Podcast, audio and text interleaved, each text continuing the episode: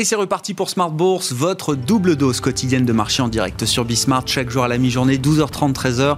Et le soir, la grande édition, le grand digest de l'information économique, financière et boursière pendant une heure à partir de 18h30. Au sommaire ce soir, une fin de mois agitée sur les marchés. Vous l'aurez sans doute euh, constaté de vous-même si vous suivez l'actualité euh, boursière euh, au quotidien ou de manière régulière. Oui, les dernières séances ont été un peu agitées, mais au final, le CAC 40 clôture juste au-delà des 5700 points ce soir. Le mois de février qui se termine aujourd'hui sur le plan boursier, c'est la dernière séance du mois, aura été un mois positif pour les actions européennes qui s'en sortent mieux que Wall Street sur ces euh, dernières semaines.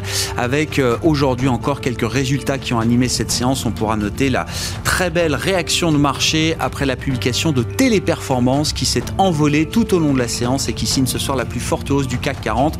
Euh, Nicolas Pagnès sera avec nous dans un instant depuis la salle de marché de Bourse Direct pour vous apporter toutes les infos clés du jour sur les marchés après la clôture en Europe. Des marchés perturbés par la remontée et la vitesse de remontée des rendements obligataires. Ça part des États-Unis, mais ça se diffuse à travers le monde. Les taux qui deviennent peut-être même un, sujet de discorde entre banquiers centraux, ceux qui pensent qu'il faut laisser faire les forces de marché, car la reprise est à venir, elle sera très forte. Aux États-Unis, c'est une certitude aujourd'hui, avec un plan de 1900 milliards qui va bel et bien être délivré par euh, le Congrès américain et l'administration de Joe Biden. On attend un premier vote à la Chambre des représentants aujourd'hui sur ce plan de, soutien de 1900 milliards de dollars. Et puis euh, d'autres banquiers centraux en Europe notamment qui estiment que non, les taux remontent beaucoup trop vite sur la partie euh, européenne et ne sont pas le reflet d'une confiance dans les perspectives économiques. Évidemment, il y a des divergences de perspectives économiques aujourd'hui des deux côtés de l'Atlantique. C'est un sujet important pour les investisseurs. On en parlera avec nos invités de Planète Marché dans un instant. Et puis dans le dernier quart d'heure de Smart Bourse, le vendredi soir, vous le savez, c'est la leçon de trading. Comment investir sur le CAC 40 Quels produits utiliser? Quelles enveloppes privilégiées? On en parlera avec Christian Sanson qui sera avec nous à partir de 19h15 en direct, le responsable des formations de Bourse Direct.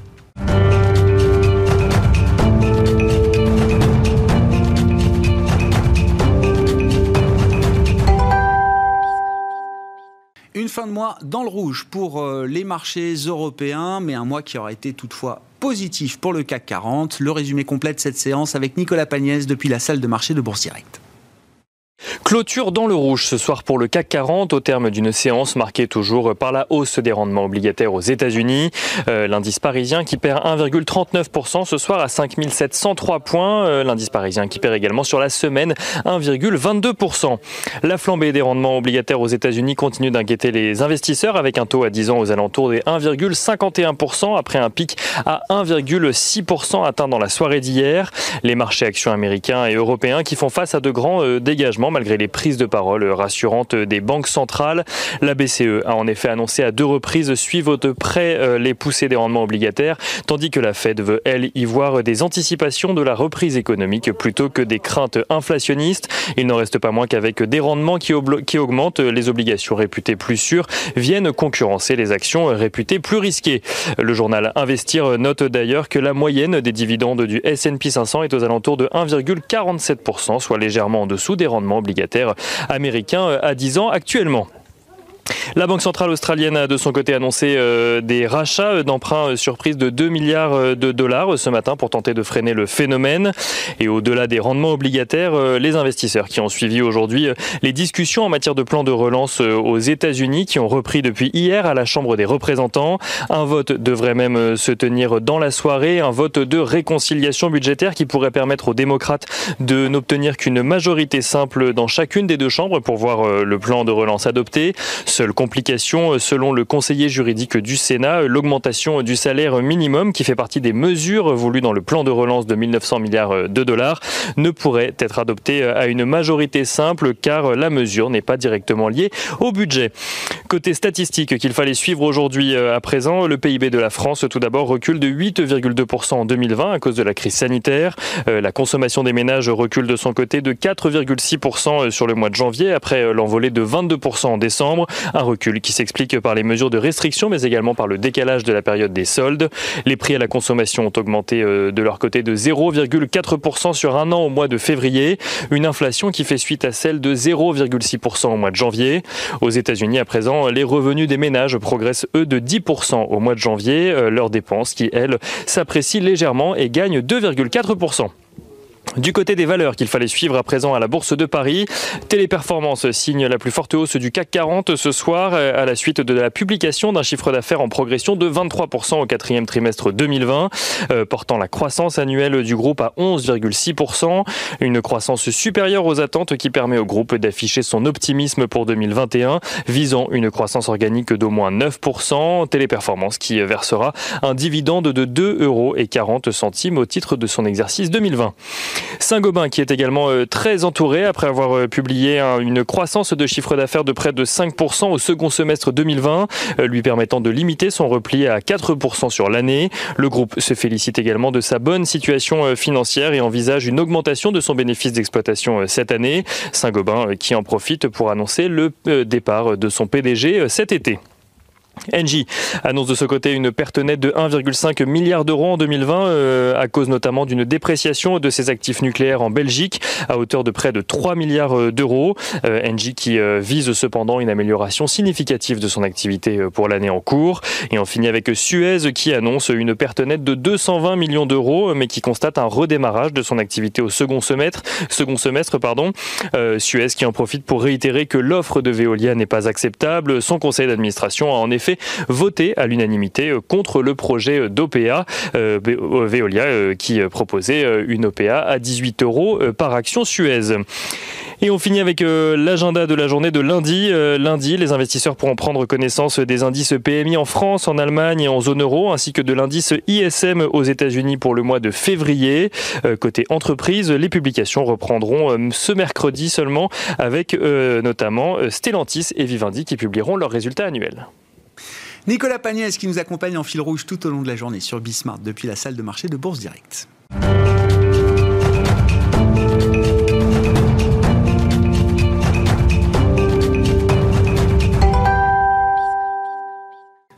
Avec nous chaque soir pour décrypter les mouvements de la planète marché. Gustavo Orenstein est avec nous ce soir, directeur de la recherche et de la location d'actifs de Dorval Asset Management. Bonsoir Gustavo. Bonsoir. Bienvenue. Zakaria Darwish nous accompagne également. Bonsoir Zakaria. Bonsoir. Merci d'être là. Vous êtes gérant taux et crédit chez CPR Asset Management. Et à distance avec nous, en visio, Stéphane Barbier de la Serre, stratégiste global macro chez Macor Capital Markets, par téléphone précisément. Bonsoir euh, Stéphane. Merci beaucoup d'être avec nous ce soir en, en en visio, à distance, pardon. Euh, les taux sont au cœur de tout, évidemment, c'est le sujet du, moment. Les taux, visiblement, ont quelque chose à, nous dire, euh, Zacharia. Le marché obligataire a quelque chose à nous dire. Je sais pas, le, le, mouvement de taux hier a été visiblement quand même impressionnant sur le marché américain en l'occurrence. Le mouvement, est, le mouvement d'hier était particulier. On a eu une hausse des taux sur, sur toute la période récente qui était principalement alimentée par des perspectives ou des anticipations euh, d'inflation qui sont plus élevées. Mais le mouvement des taux sur les récentes euh, séances s'est fait uniquement sur cette partie des taux réels.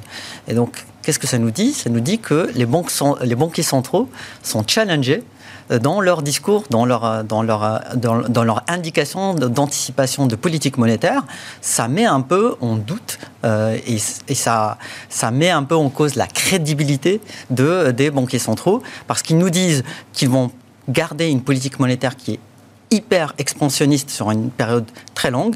Les marchés financiers, avec cette hausse des taux, nous disent que eh bien, éventuellement, euh, les banquiers centraux seront euh, obligés de changer de fusil d'épaule plus tôt que prévu. Euh,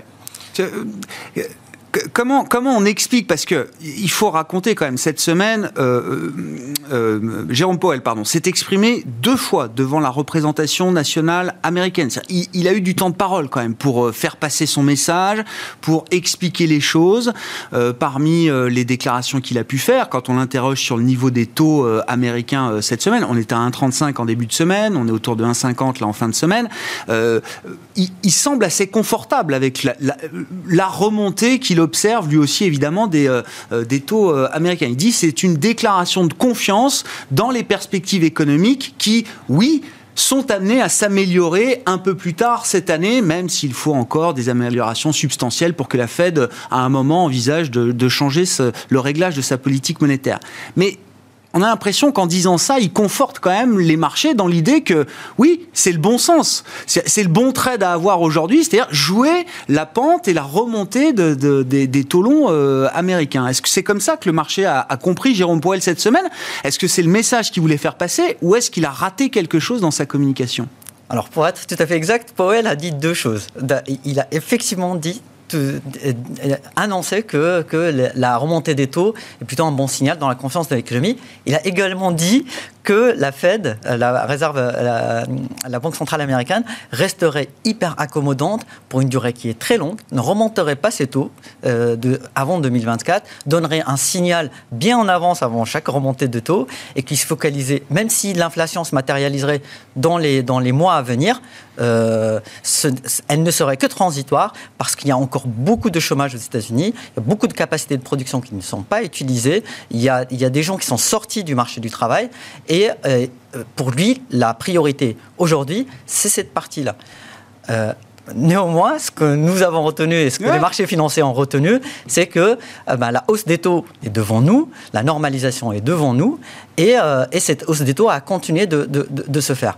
Ce qui est, ce qui est embêtant euh, spécifiquement, ce qui peut, être, euh, peut, poser problème, c'est la volatilité et surtout c'est l'amplitude avec laquelle ça s'est fait. Et si on regarde la séance spécifiquement d'hier, il n'y a pas eu d'éléments nouveaux macroéconomiques ou fondamentaux qui peuvent expliquer cette hausse, que la hausse soit, soit faite de façon aussi, euh, aussi importante. Quand on regarde les détails, il y a des détails d'ordre technique. Il y a eu une émission des, des emprunts d'État à 7 ans qui s'est relativement euh, euh, euh, pas bien passé. Hmm. En général, pour, pour, un, pour un dollar d'émis, on a 2 dollars 35 de demandés. Là, il n'y a eu que 2 dollars de demandés. Ça reste quand même l'offre, la demande est le double de l'offre, mais c'est quelque chose qui a été très mal perçu par les, par, les, par les opérateurs de marché et ça a déclenché un mouvement de vente en cascade qui a, qui, qui, qui, qui, a montré des mouvements sur la journée qui étaient extrêmement élevés. Ouais. Qui, qui n'était pas là pour acheter de la dette à américaine, enfin on, le sait là, qui, ne, qui manquait à l'appel par rapport aux acheteurs habituels. Euh, on a une idée de ça ou pas, euh, Zacharia? Alors si on regarde dans le détail le mouvement, on voit qu'il se concentre vraiment sur le segment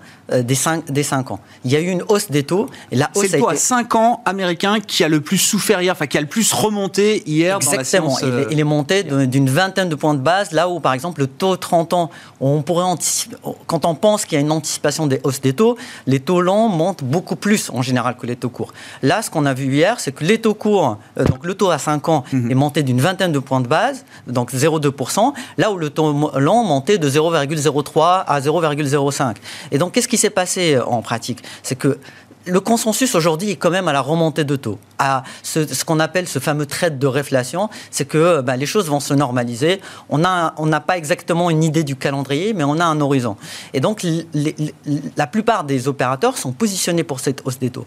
Une façon de le faire, c'est d'acheter des obligations qui sont plus courtes, donc par exemple sur le 5 ans, et de vendre des obligations sur le 30 ans. Mm-hmm. Ça nous prémunit de ce mouvement de hausse des taux.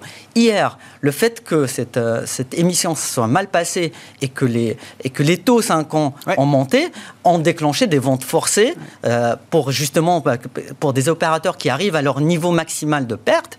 Et c'est ça qui a fait un effet boule de neige et qui a expliqué vraiment ces hausses de taux euh, vraiment très fortes, très ah fortes constatées hier. Et, la baisse des actions en parallèle. On peut imaginer aussi que c'est en partant des taux, il a fallu aussi peut-être abaisser un peu l'exposition au risque qu'on pouvait avoir sur des marchés actions, par exemple. tout à fait, tout à fait, oui. Il y a, il y a beaucoup. Euh, il, y a différents, il y a différentes façons de, l'expliquer. Il, y a, déjà cette, corrélation, c'est ce lien vraiment euh, statistique, j'allais dire, entre le marché de taux et le marché actions. Il y a aussi euh, certaines actions qui, enfin, le calcul d'une valeur intrinsèque d'action, c'est c'est l'actualisation des dividendes. Donc, si le taux d'intérêt monte, naturellement, la valeur intrinsèque de l'entreprise baisse. Il y a aussi certains secteurs qui sont beaucoup plus sensibles à cette hausse des taux, et ça, explique, par exemple, que ben, les secteurs qu'on appelle défensifs euh, ont souffert plus dans, dans la baisse d'hier. Gustavo, qu'est-ce que, que vous retenez de cette euh, petite crise de, marché? Évidemment, on regarde ça un peu au microscope, euh, au, jour le jour, mais c'est vrai que la séance d'hier a fait, a fait assez mal avec euh, ce, mini crack obligataire, la baisse des actions en même temps, donc tout baisse. C'est déjà compliqué pour les gérants qui essayent généralement de se couvrir avec voilà le, marché de taux versus le, marché action. Et puis le niveau du taux 10 ans américain à 50 aujourd'hui. Est-ce que c'est une hérésie euh, que le 10 ans américain soit à 1,50 Est-ce qu'il pourrait être à 2 demain sans que ce soit un problème pour l'économie américaine? Comment vous regardez ce, la, situation de marché euh, aujourd'hui, euh, Gustave?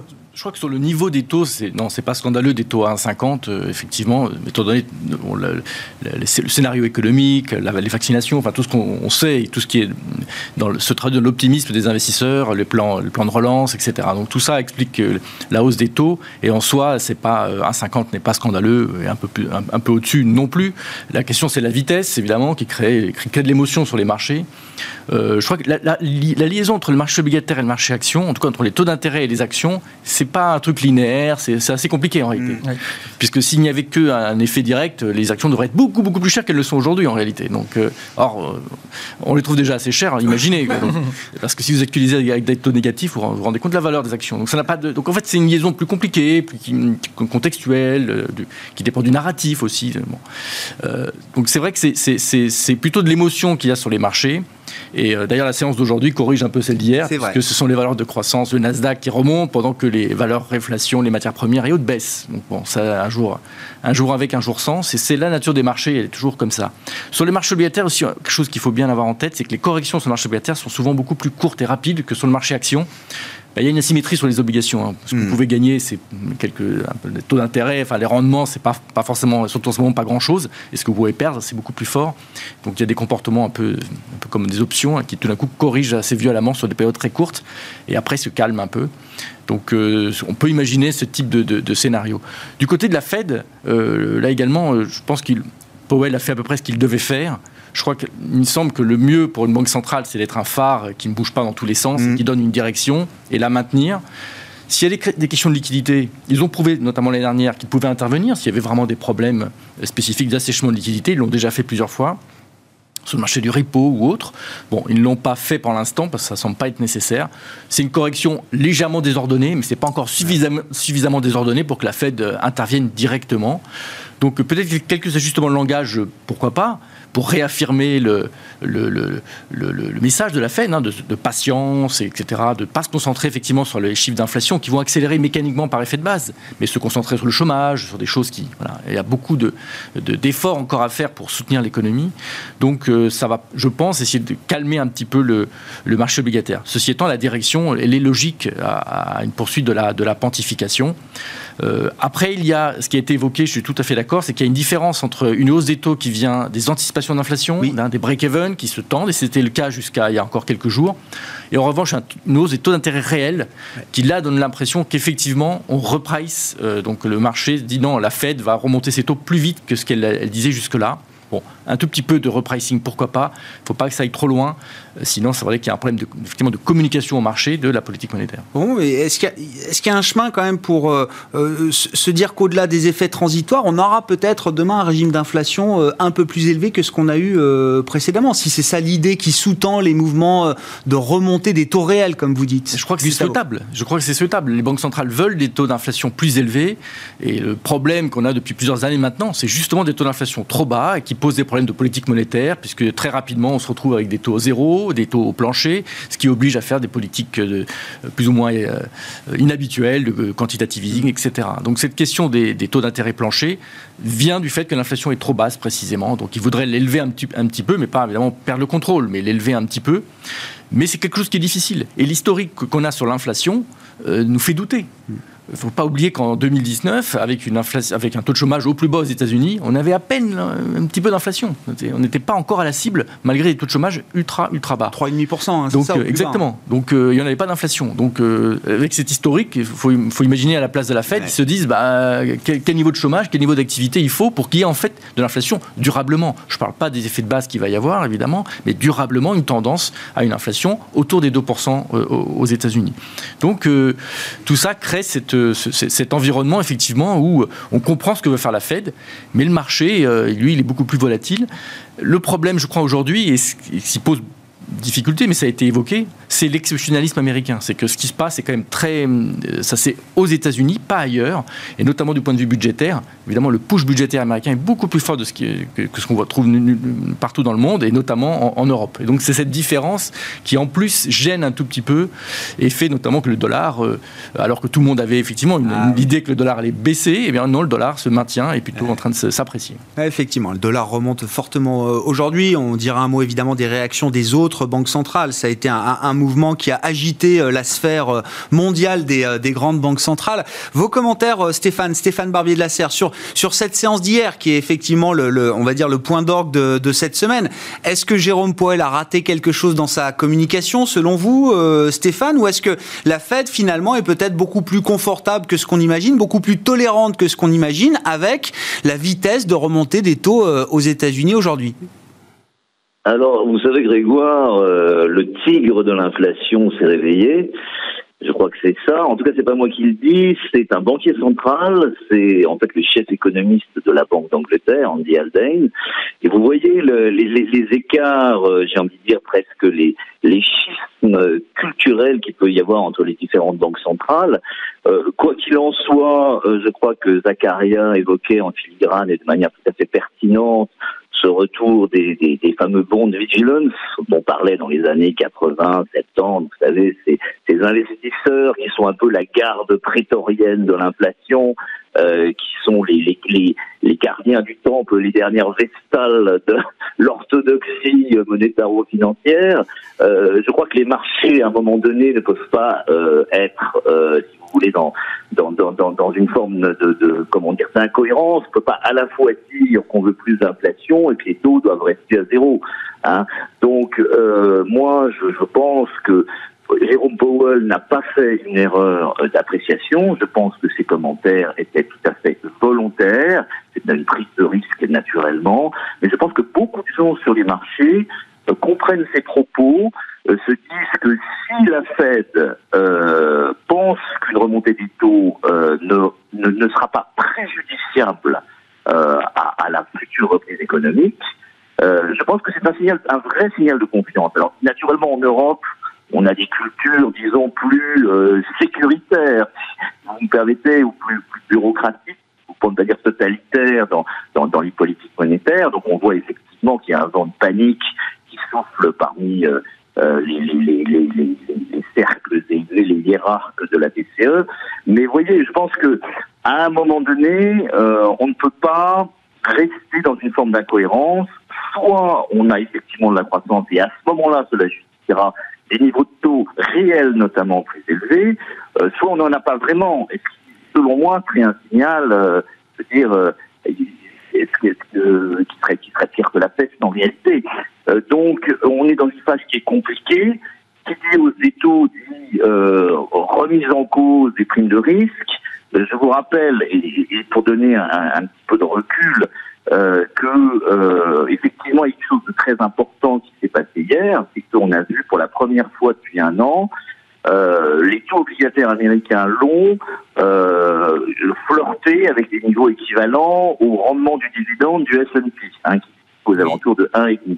Mais il ne faut pas oublier, Grégoire, euh, que euh, à l'été 2018, ce spread, ce différentiel était positif de 150 points de base. Ce qui vous, ce qui vous dit quoi? Ce qui vous dit que si vous avez un rendement du dividende du S&P 500 qui est à 1,50, mettons, toutes choses égales par ailleurs, il ne serait pas impossible, je dis bien il ne serait pas impossible, même si ce n'est pas mon scénario, de voir des taux disons américains à 3%. Alors imaginez, c'est ça, effectivement, on serait dans le nouveau paradigme.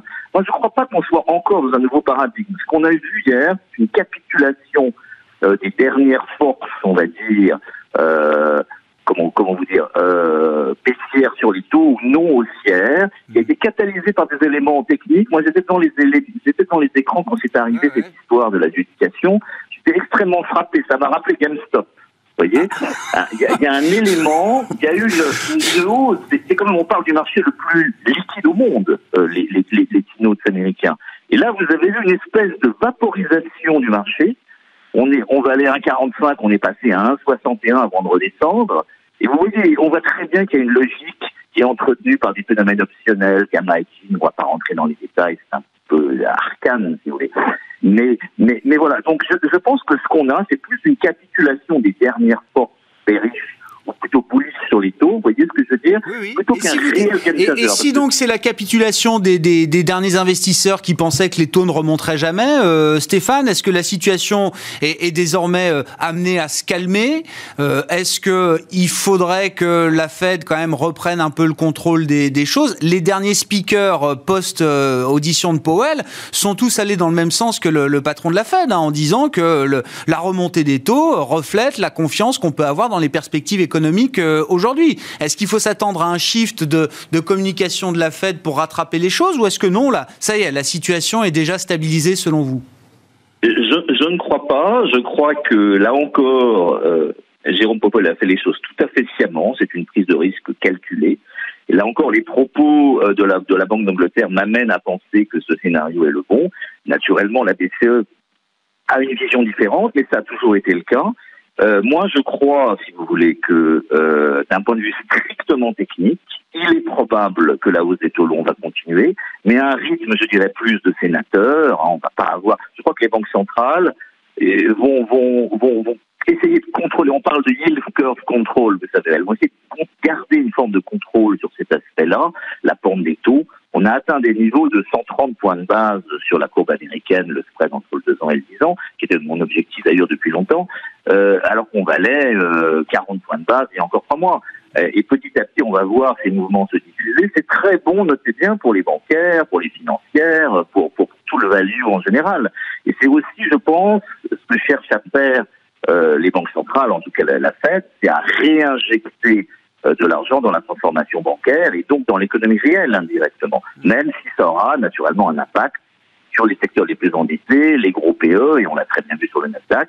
Donc je crois qu'il faut rester prudent sur tout ce qui est sensible au taux et, continuer à regarder avec les yeux de Chimène pour Rodrigue les, les valeurs qui bénéficient de ce, mouvement de pontification. Bon, le trade reflationniste, le trade de réouverture est en place avec euh, quelques, quelques secousses. Hier, ça est allé euh, très très vite, ça n'a pas profité au marché action. Aujourd'hui, on corrige un petit peu le mouvement. Vous le disiez, Gustavo, c'est vrai qu'on reprend du coup les bonnes vieilles méthodes avec le Nasdaq qui rassure. Euh, qu'est-ce qui peut se passer désormais sur le marché obligataire, Zacharia, selon vous? Est-ce que la, la, communication de la Fed a été suffisante à ce stade? Est-ce qu'il va falloir peut-être revenir faire un peu de damage control?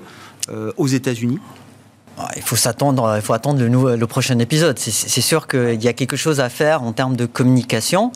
Euh, ce qu'il faut éviter, ce qu'on, je, pense, tout, on, est tous d'accord là-dessus, c'est cette volatilité et cette, amplitude de mouvement euh, qui n'est pas, qui n'est vraiment pas souhaitable pour les investisseurs parce que c'est, dommageable pour l'économie. Euh, à quoi il faudrait s'attendre dans les prochaines dans les prochaines semaines, dans les prochaines communications, que ce soit d'ailleurs de la Fed ou de toutes les banques euh, centrales, c'est d'essayer de, de, marquer justement cette, cette, cette euh, euh, marquer le ton encore plus sur la, le fait que euh, qu'ils regardent en fait la, la, la, courbe des taux et qu'ils sont sensibles et euh, qui pourraient potentiellement agir là-dessus je pense vraiment que ce qui est en jeu, c'est la crédibilité. C'est vrai que quand on voit, quand la Fed voulait sortir de son, de son, mhm. de, de, son programme de relance de 2008, ça lui a pris. Euh, bon, elle n'a jamais même euh, vraiment sorti de, de ce programme. C'était très difficile. Ça a, ça a, créé le, choc de 2013. il y a eu le choc sur le bond en 2015 aussi. Euh, il serait tentant pour la Fed de dire bon voilà le marché reprice, bah, je me mets dans le mouvement, mais ça pose un problème de crédibilité à, long terme. Euh, je vous rappelle à titre d'exemple que l'année dernière, quand la Fed a annoncé euh, son programme d'achat de, la dette corporate, de la dette d'entreprise, euh, ils n'avaient ni l'infrastructure, ils n'avaient rien du tout de, ah prévu. Et pourtant, le marché a repricé. Ils ont commencé à acheter trois mois plus tard, deux à trois mois plus tard. ils sont passés par, par des gestionnaires d'actifs pour implémenter leur programme d'achat. Mais c'est juste la crédibilité de la Banque centrale qui était suffisante pour asseoir euh, tout cela. Et c'est un, des outils les plus importants de la Banque centrale, au-delà de, au -delà de, l'achat effectif et au-delà de, de, ces outils euh, de, taux directeurs. Et donc, mon, mon sentiment, c'est qu'on va avoir de plus en plus de communication qui vont plutôt dans le sens de dire OK, on est, on est confortable avec un repricing qui vient de l'inflation, on est encore avec, avec un peu de repricing qui sur les taux euh, réels, mais on ne veut pas un dérapage, on ne veut pas perdre le contrôle sur la courbe Ils vont devoir être de plus en plus précis, ils vont nous donner un objectif pour le 10 ans et le 30 ans euh, américain à pas dépasser euh. Je ne pense pas que ce sera aussi, aussi précis que cela, parce que là, ça veut dire qu'il se lit, qu'il se les, les, oui, les mains. Les mains. et on, a, on, a, on a deux expériences là-dessus, et les Japonais bah, qui ont plutôt réussi, et il y a les Australiens qui ont tout le mal du monde, surtout ces, derniers temps, à maintenir un objectif de taux qu'ils avaient annoncé, c'est aux 3 ans, qui est de 0,10. Et ils ont extrêmement de, du mal, ils sont obligés d'intervenir massivement sur le marché. Ils jouent leur crédibilité, clairement, il faut le dire, ils jouent leur crédibilité sur ce genre de, sur ce genre d'approche. Donc je ne pense pas que les grandes, autres grandes banques centrales s'inscriront également dans ce, dans ce schéma de dire je veux, je veux le 10 ans à 1,50 ou je veux euh, mon, mon, mon à tel niveau.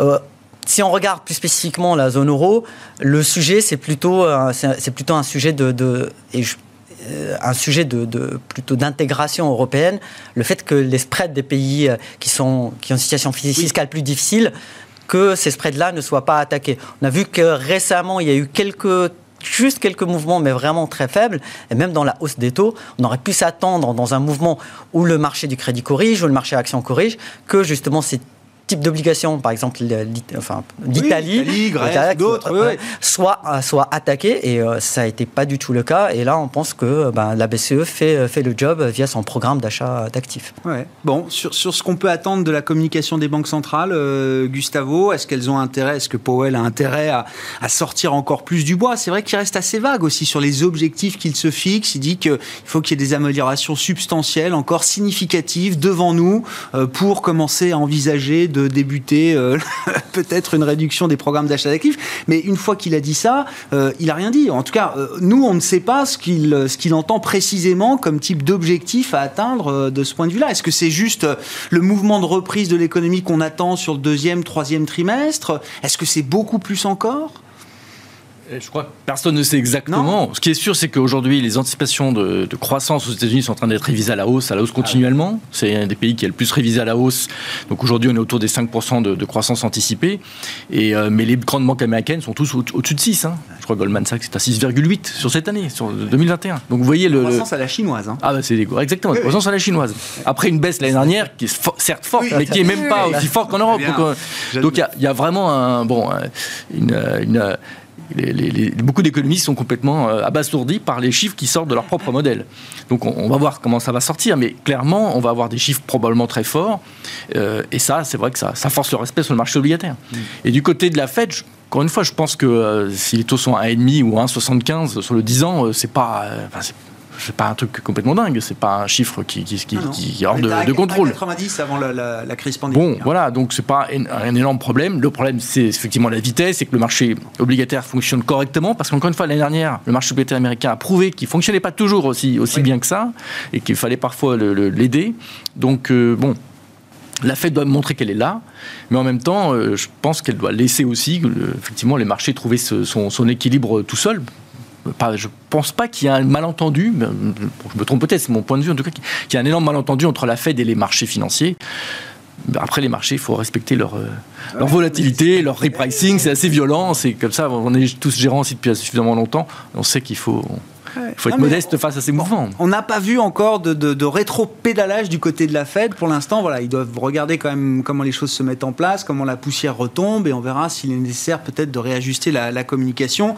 Euh, bon, le, cycle des, réunions de banque centrale va reprendre, pas la semaine prochaine, mais ça doit repartir après euh, la, suivante, c'est ça, BCE, Fed, les, réunions euh, traditionnelles de politique monétaire vont, vont reprendre. Sur la Banque Centrale Européenne, comment vous comprenez effectivement, parce que finalement la première à réagir, ça a été Christine Lagarde dès lundi en disant, voilà, on regarde, nous, le, niveau des, taux longs, notamment en, en Europe, parce que l'histoire est complètement différente. On ne peut pas dire que le, le, 10 ans français à zéro, par exemple, aujourd'hui, soit le reflet de euh, la confiance qu'on peut avoir dans les perspectives économiques de la France ou de la zone euro dans son ensemble Non, effectivement, la, contamination qu'il y a de la partie longue américaine à la partie longue du reste du monde, et notamment en Europe, bon, est habituelle. Hein, ce co-mouvement existe toujours. Euh, mais bon, dans, en ce moment, c'est vrai que ça tombe assez mal pour la, pour la BCE qui a du mal à, ne serait-ce que les anticipations d'inflation atteignent le, difficilement ce qu'elle veut. Donc c'est un mouvement, un mouvement qui est, ne va pas dans le bon sens. Et donc j'imagine bien les coups de fil des, hmm. des, des, des, gérants à Philippe Lane et de Philippe Lane à Christine Lagarde euh, et vice versa pour pour dire qu'est-ce qu'on fait, qu'est-ce qui se passe? Donc euh, là il y a effectivement euh, un peu plus de, de, panique et notamment normalement qu'est-ce qui devrait se passer? Bah, On imagine le taux de change, hein, l'euro s'effondre. si, si je sais pas si la parité taux d'intérêt avait un sens, on aurait l'euro qui. Alors c'est pas non plus ce qui s'est passé. Bon, c'est volatile, mais c'est pas. Du coup, on se laisse dans une impression assez bizarre. Alors, qu'est-ce qui se passe? Est-ce que ça veut dire qu'effectivement le monde va mieux et l'Europe avec? Oui, encore une fois, le, le point important pour l'Europe, c'est que le, problème budgétaire européen est beaucoup moins puissant, c'est clair. En revanche, la réouverture de l'économie post-Covid sera beaucoup plus bénéfique pour l'Europe que pour d'autres pays dans le monde et même probablement les États-Unis. Euh, pourquoi, euh, Gustavo? Parce que l'Europe a beaucoup plus souffert du, Covid. Euh, les services, notamment l'Europe du Sud, hein, parce que l'Allemagne ou l'Europe du Nord est dans une situation un peu différente, mais quand on prend la France, l'Italie, l'Espagne, ils ont énormément souffert parce que la, partie service, la partie tourisme, tout ça est un, poids très important dans l'économie, dans le PIB. Et donc, euh, je pense que la réouverture réelle de l'économie va avoir un impact beaucoup plus fort. Donc, le retard dans les vaccins, tout ça fait que cet écart entre l'Europe et les États-Unis remonte tout d'un coup euh, logiquement, dans les prochains mois, ça devrait s'inverser. L'accélération de la vaccination en Europe et la réouverture effective de l'économie, ça rassure un peu. Et donc à ce moment-là, peut-être que les taux européens pourront remonter plus tranquillement. Hmm. Mais pour le moment, on est juste dans une phase un peu intermédiaire où on n'y voit pas encore très clair. Et donc la remontée des taux en Europe est un peu à contre à contre-temps du point de vue de la BCE. Et, donc sur le plan boursier, vous attendez toujours à un moment qu'il y ait une traduction euh, d'une surperformance de l'Europe boursière versus euh, les États-Unis, beaucoup plus croissance l'Europe beaucoup plus value. Ça, c'est toujours un investissement euh, euh, qui est devant nous encore, euh, Gustavo, qui s'est pas encore pleinement exprimé, mais qui est encore devant nous. Oui, je crois que c'est un effet de structure, comme souvent. Hein, c'est essentiellement à cause de la structure industrielle, les types d'entreprises qu'il y a dans les, dans les indices. Et bon, effectivement, l'Europe va plus bénéficier de cette réouverture, là où les États-Unis ont une, structure de, évidemment, de croissance plus chère et donc bénéficient moins de cette, de cette réouverture. Donc oui, on pense que l'Europe peut effectivement surperformer. D'ailleurs, dans les dernières séances, on a l'impression que l'Europe s'en sort mieux, finalement, avec, pour une fois, les gérants européens. Je crois que même sur le mois de février, effectivement, avec le, petit crash d'hier à Wall Street, je crois que l'Europe, oui, effectivement, les grands indices européens s'en sortent mieux sur le mois de février que les indices américains. Donc voilà, c'est euh, enfin, hurrah, un mois. mais, euh, mais bon, voilà, ce type de rotation vient de la, différence de structure industrielle des indices. Et ça peut s'expliquer par cette, euh, voilà l'idée que la réouverture est quand même devant nous, avec quelques doutes, et c'est ce flottement dans lequel on est juste aujourd'hui. Hmm. Bon, sur la, problématique pour la Banque Centrale Européenne, euh, Zacharia, c'est vrai qu'ils ont été nombreux à intervenir, hein, Christine Lagarde, Isabelle Schnabel, Philippe Lane, euh, bon, ils surveillent quoi. Oui, parce que pour, pour, pour l'Europe, il, y a deux sujets, effectivement, comme, comme Gustavo l'a souligné, sur l'inflation. On n'y est pas du tout, mais vraiment pas du tout. Euh, les anticipations d'inflation sont autour des 1.1, là où il devrait, on devrait être plus proche de 2. Et euh, malgré tous les efforts, c'est pas uniquement lié à la crise du Covid. Même avant, on n'y était pas. Donc, euh, donc, on a énormément de mal à, à arriver à cet objectif d'inflation. ça, d'une part. Et le second point, c'est comme je soulignais, c'est qu'on a certains pays euh, au sein de la zone qui, euh, dont la situation fiscale est, difficile. Et donc, il serait souhaitable qu'il y ait un peu d'inflation et des taux euh, nominaux pas trop élevés pour que, cette, pour que leur situation ne soit pas, ne soit pas trop, trop catastrophée. Donc, il est normal que, d'un point de vue européen, enfin, en tout cas de la zone euro, qu'on ait des communications qui vont dans ce sens-là. L'autre chose qu'il faut voir, c'est que aux États-Unis, euh, les taux montent parce que, bah, par exemple, jusqu'à présent, toute la politique monétaire, enfin, euh, jusqu'aux dernières minutes de, la, de, la, de, la, Banque centrale, euh, le plan de relance américain n'était pas pris en compte. C'était pas dans les hypothèses. On s'est dit, bon, peut-être que ça prendra du temps. Je ne sais pas quel est le raisonnement derrière, mais c'était plus dans l'hypothèse et c'était pas pris en compte pour, la, pour, pour, pour fixer la politique monétaire. Donc on peut se dire qu'il peut y avoir peut-être un changement. Alors qu'en Europe, euh, la situation fiscale, on la connaît très bien. La relance fiscale, elle est ce qu'elle est. Elle, il y aura rien de elle est faible. Euh, donc on espère qu'il y, a, qu'il y a quelque chose, mais l'Europe avance toujours dans la douleur, hein, mm-hmm. malheureusement. On voit qu'il y, a, qu'il y a eu quelques, qu'il y a eu les votes pour les, pour les plans de relance, il y a eu le programme sûr, il y a des choses qui se font, qui se mettent en place dans la durée, mais qui restent beaucoup, qui restent modestes en comparaison. Donc il n'y a pas de raison pour que, pour que les taux longs euh, dans la zone euro montent. Euh, quand on regarde le programme d'achat de, la BCE, ils achètent quasiment tout le déficit sur, sur toutes les émissions sur 2021, ce qui largement, ce qui va absolument pas être le cas aux États-Unis. Oui, bien sûr. Et, donc ça, il y a une dichotomie entre les deux. Hein. Bon, qu'on ait une situation quand même en Europe qui est, qui est, euh, plutôt maîtrisé. Enfin, de ce point de vue-là, quand on a autant de visibilité sur euh, le programme d'achat de la BCE et euh, ce qu'elle va acheter en termes de montant d'émissions, normalement, c'est euh, c'est plutôt sécurisé. C'est pour ça que je souligne le point de la crédibilité, parce qu'au final, quand on regarde, on sait, on, sait on a une indication de l'enveloppe on a un chiffre aujourd'hui, on a une échéance qui est mars 2022, on a surtout euh, des communications de type bah, s'il en faut plus, on en fera plus, s'il en faut moins, on en fera moins. Et euh, on, nous sommes très confortables en tant qu'investisseurs, très confortables avec ça, parce qu'on se dit bah, la Banque centrale, s'il y a un dérapage dans un sens ou dans l'autre, il y aura adaptation. Mm. Euh, donc ce, capital crédibilité est vraiment très important à garder pour la Banque centrale. Stéphane, Stéphane Barbier de la Serre, on, approche de la fin de l'émission, mais pour reprendre peut-être un peu l'idée de ce trait reflationniste que vous défendez toujours encore aujourd'hui, euh, Stéphane. Est-ce qu'on peut préciser un peu les choses? Est-ce qu'il y a matière à jouer du relatif entre l'Europe et les États-Unis? Est-ce que c'est beaucoup plus euh, global que ça euh, selon vous? Vous citiez les financières, toute la, partie énergétique aussi. C'est vrai qu'on voit le mouvement très puissant sur les matières premières au point que certains parlent aujourd'hui d'un début de super cycle peut-être pour les, matières premières. Tous ces trades-là, tous ces, ces tendances-là restent en place selon vous, Stéphane Alors, je voudrais d'abord rebondir sur euh, quelque chose qu'a dit Gustavo et qui me paraît extrêmement pertinent, c'est l'effet de base qu'on peut attendre sur la croissance européenne, euh, qui sera assez puissant, et particulièrement en Europe du Sud. Euh, je crois qu'on aura des bonnes surprises de ce côté-là. donc ça permettra à la, BCE probablement de mettre un peu d'eau dans son vin, on va dire paniqué. par ailleurs, moi quand je regarde si vous essayez de, lire entre les lignes euh, ce que ce que ce que ce qu'écrit, ce que dit Jérôme Powell, moi ce que je comprends, euh, c'est que les Américains, la Fed ne relèvera pas ses taux d'intervention, là encore par opposition au taux de marché, euh, tant qu'on ne verra pas plus ou moins 3% sur l'inflation. Oh, c'est ça, et ça, si vous voulez, c'est un vrai, vrai game changer depuis, la fin de l'année dernière.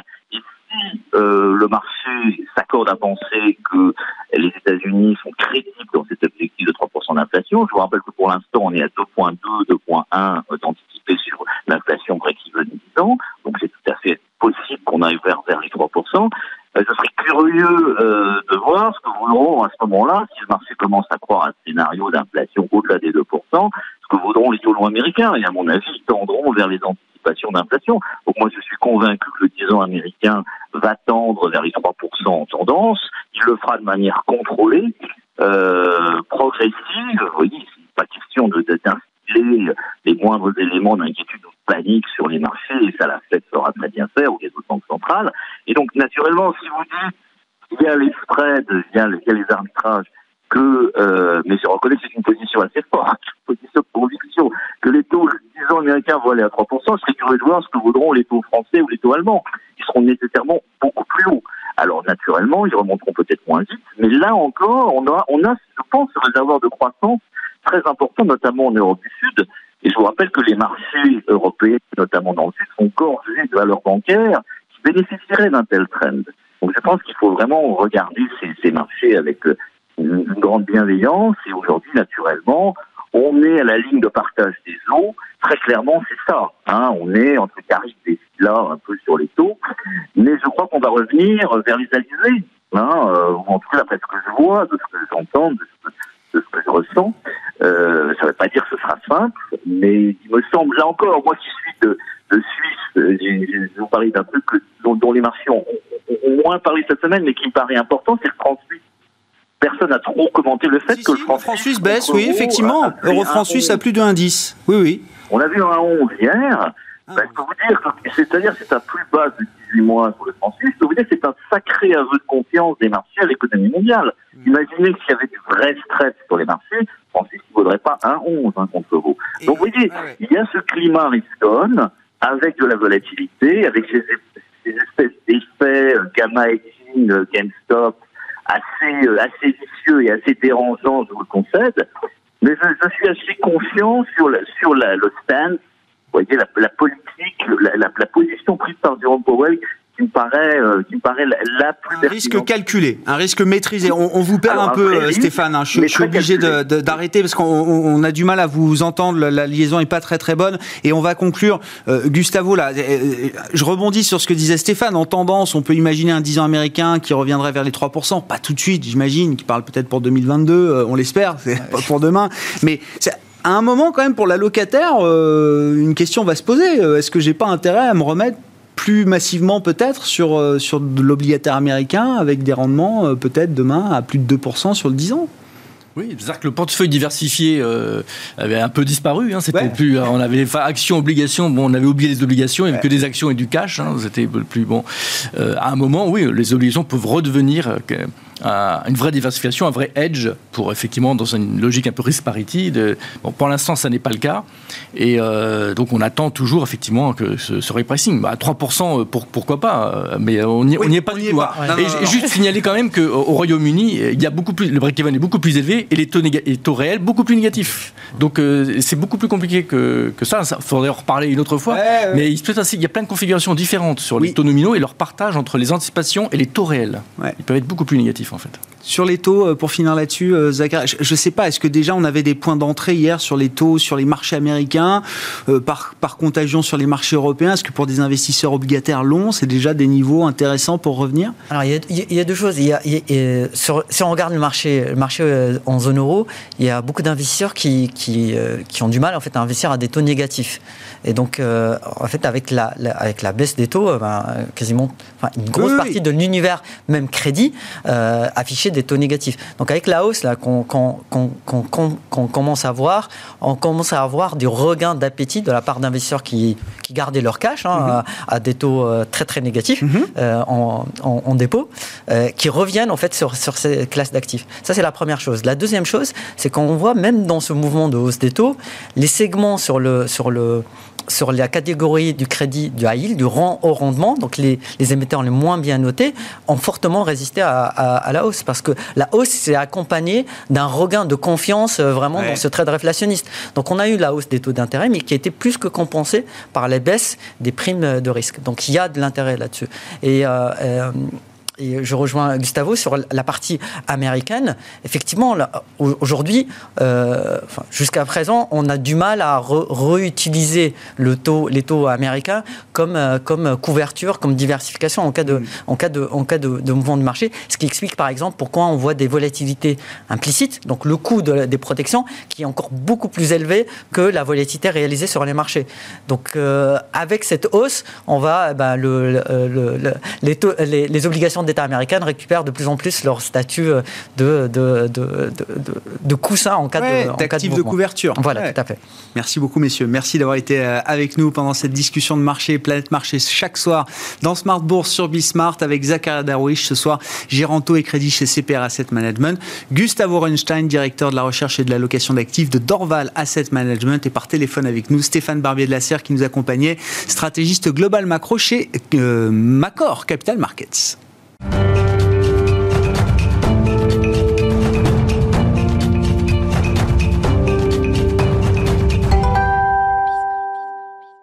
Notre leçon de trading du vendredi soir, chaque vendredi soir, 19h15, rendez-vous avec notre partenaire Bourse Direct et Christian Sanson qui est à mes côtés en plateau, le responsable des formations chez Bourse Direct. Bonsoir Christian, vous êtes euh, au tableau devant votre paperboard qui vous attendait. Le thème ce soir, c'est comment investir sur le CAC 40. On va parler des produits qui permettent d'investir, mais un mot déjà du CAC qui n'est pas un produit d'investissement, qui est un calcul. Hmm. Comment est-ce qu'on calcule le CAC 40, euh, Christian Alors déjà, euh, le CAC, ça veut dire cotation assistée en continu. Euh, le CAC 40 lui-même a été créé, je crois, en juin 88 pour base 1000 en décembre 87. Parce qu'à l'époque, il y avait à la criée, il y avait des cotations, il y avait un coteur qui soutenait les cours. Et d'ailleurs, un négociateur, maintenant on appelle ça un trader, mais moi j'ai commencé CACman. CACman, c'est une personne qui est derrière un écran et qui doit acheter et vendre pour les clients.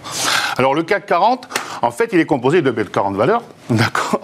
Donc on va prendre Air Liquide, on va prendre Airbus, blablabla, on va aller jusqu'à Vivendi et Worldline, d'accord.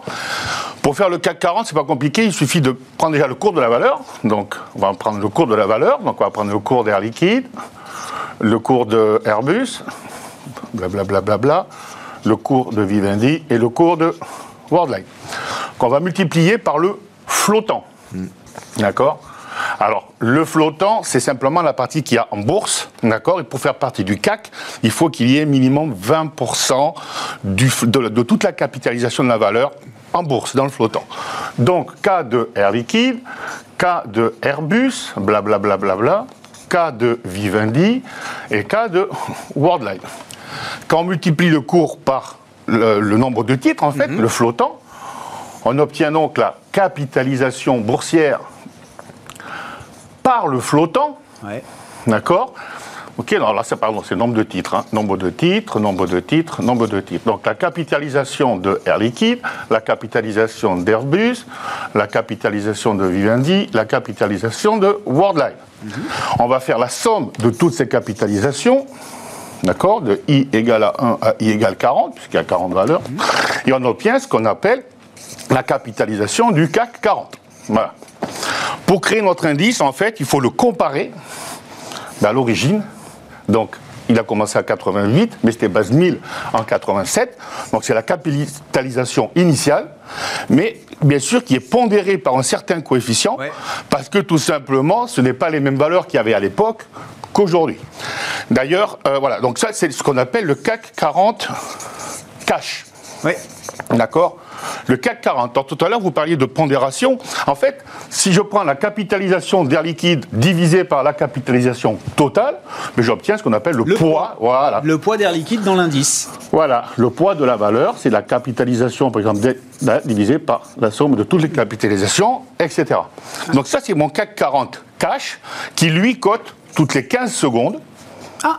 Voilà, de 9h à 17h30. Et il y a un fixing de clôture à, 35. 17h35. Voilà. Donc ça, c'est notre indice. D'accord? Alors, le CAC 40, en fait, on ne peut pas l'acheter, on ne peut pas le vendre. C'est impossible. C'est impossible. Donc c'est pour ça qu'il existe tout un tas de produits. Hein. alors je reprends mon CAC 40. Cash.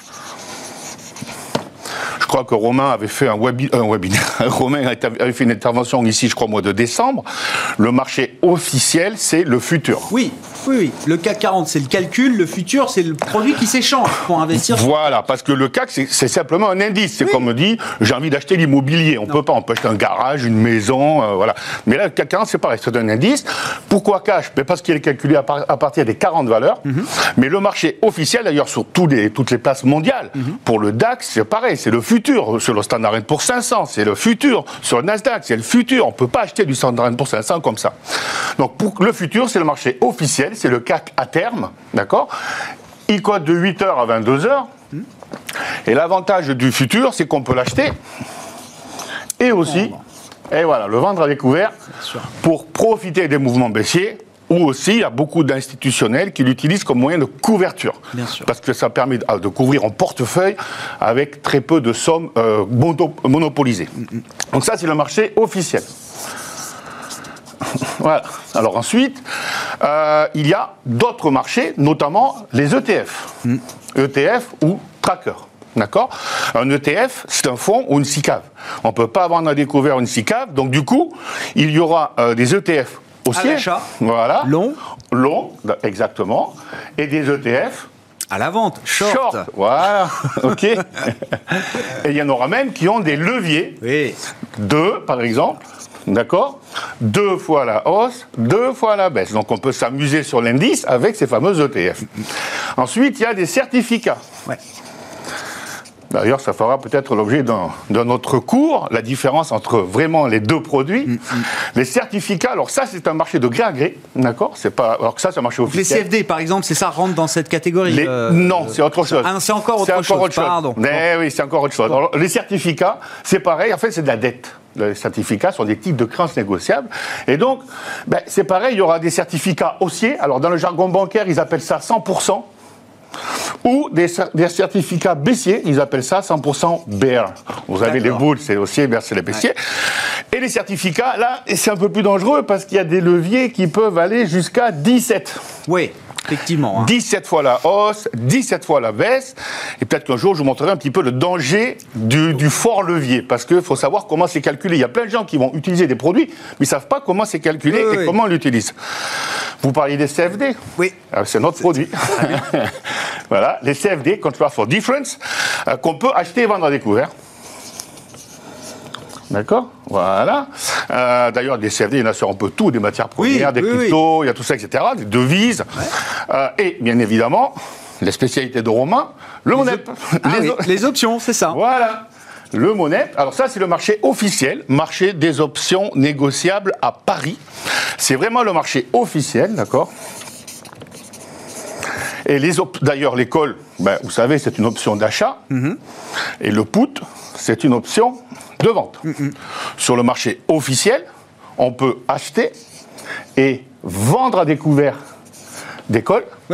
On peut acheter et vendre à découvert des poutres. L'acheteur, il paye une prime, il parie sur la hausse pour le col. Celui qui vend, ben lui, il parie que ça ne va pas bouger et il encaisse la prime. C'est comme votre assureur, vous payez une assurance et votre assureur encaisse la prime, il espère qu'il n'y aura pas de, de feu. De dégâts. Voilà. de mouvement. Alors, il y a autre chose encore, il y a des produits dérivés du monnaie, parce que ça, c'est vraiment le marché officiel, en fait. Hein. Ça, c'est vraiment le marché officiel, mais il y a les varans. Oui. Donc les varans collent, pareil et les varans poutres. La différence des deux, c'est que les varans, col et poutres, on peut les acheter et les revendre, mais on ne peut pas les vendre à découvert pour encaisser la prime. C'est impossible. Et a un dernier, les turbos. Et voilà. Oui. Et voilà, les turbocols et les turbopoutres, qui sont également des des, des, des, des, produits dérivés du MONEP avec certaines caractéristiques qui manquent. Donc ça fera aussi peut-être l'objet de notre... J'allais dire, chaque produit mériterait une leçon à part entière, mais c'est bien, ça nous donne déjà un panorama complet. Voilà, donc je ferai peut-être une, une, leçon sur la différence des deux ici et la différence de tous ces produits-là, parce que souvent les gens, ils, confondent un petit peu les varans, les turbos, les, le MONEP, le col... S'il y a des produits différents, c'est bien qu'ils ont des caractéristiques différentes. Il, faut, il va falloir qu'on conclue, mais c'est très bien parce qu'on a déjà le panorama. Est-ce que tous ces produits-là sont euh, éligibles à des enveloppes type euh, PEA euh, Il n'y a que les ETF. Que les ETF. Que les ETF sont éligibles au PEA. Donc, un investisseur qui veut s'amuser ou protéger une partie de son PEA peut acheter des ETF, haussier pour faire la hausse, baissier pour protéger. Tout le reste, c'est du compte titre ordinaire. Et CFD, c'est un compte à part. Bon, bah, parfait, on a un panorama global. Je pense qu'on pourra revenir effectivement là sur des leçons euh, plus précises avec vous sur la, différence entre tous ces produits. Mais voilà, on a le calcul du CAC et la manière d'investir sur le CAC avec tous ces produits euh, disponibles aujourd'hui. Merci beaucoup euh, Christian. Christian Sanson, le responsable des formations de Bourse Direct avec nous ce soir dans la leçon de trading. Ainsi se termine Smart Bourse. Très bon début de soirée, bon week-end. On se retrouve lundi en direct à 12h30 sur Bismart.